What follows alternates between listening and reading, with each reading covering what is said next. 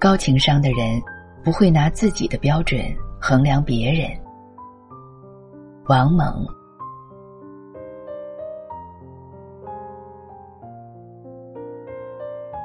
说来有趣，你所喜爱的，你以为旁人也喜爱；你所恐惧的，你以为旁人也恐惧；你最厌恶的，你以为对旁人也十分有害。其实，往往并非完全如此。我曾经竭尽全力的把我年轻时候喜欢唱的歌、喜欢读的书推荐给我的孩子，孩子们嘲笑我唱过的《胜利的旗帜》《迎风飘扬》之类的词。他们说：“你那时候唱的歌的歌词，怎么这么水呀？”我感到奇怪，因为。我觉得他们唱的歌的歌词才不成样子呢。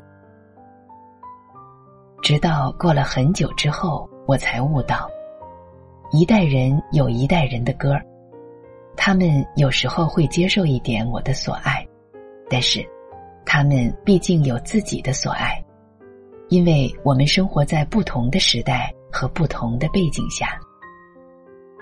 我发现，人的这种。以自己的好恶为尺度来判断事情的特点，几乎可以上笑话大全。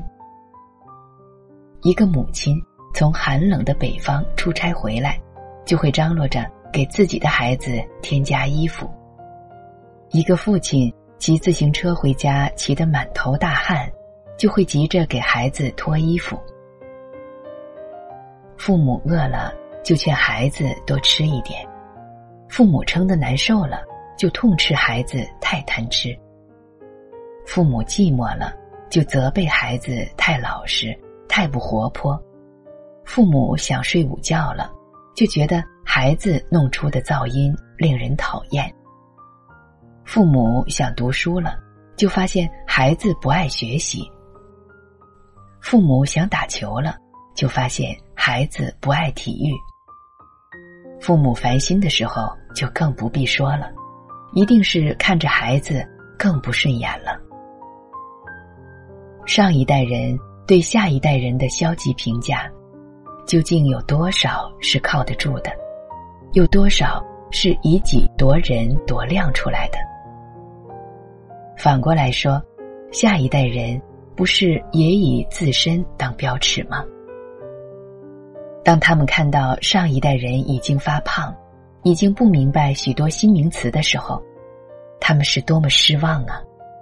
可他们怎么不想一想，老一代也曾经大大的火过呢？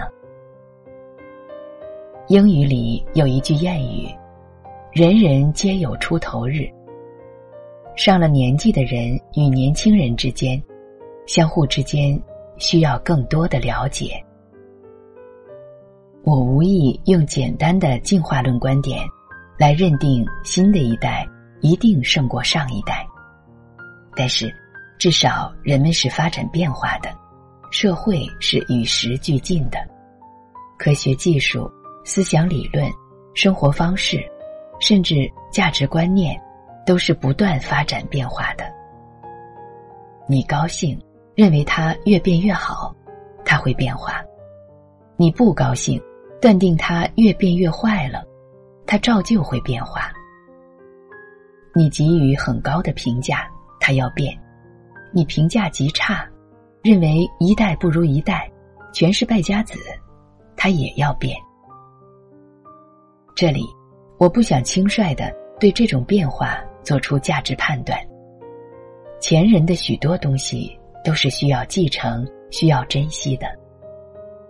后人的变化，在得到进步、得到崭新的成果的同时，也会失去一些好东西，也许还会付出一些代价。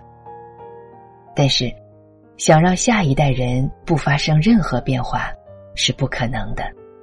只有理解这些发展变化，才能取得教育或影响下一代的主动权，才能赢得下一代人的信赖和尊敬。同时，年轻人也只有把前人的一切好东西继承下来，才有资格谈发展和创造。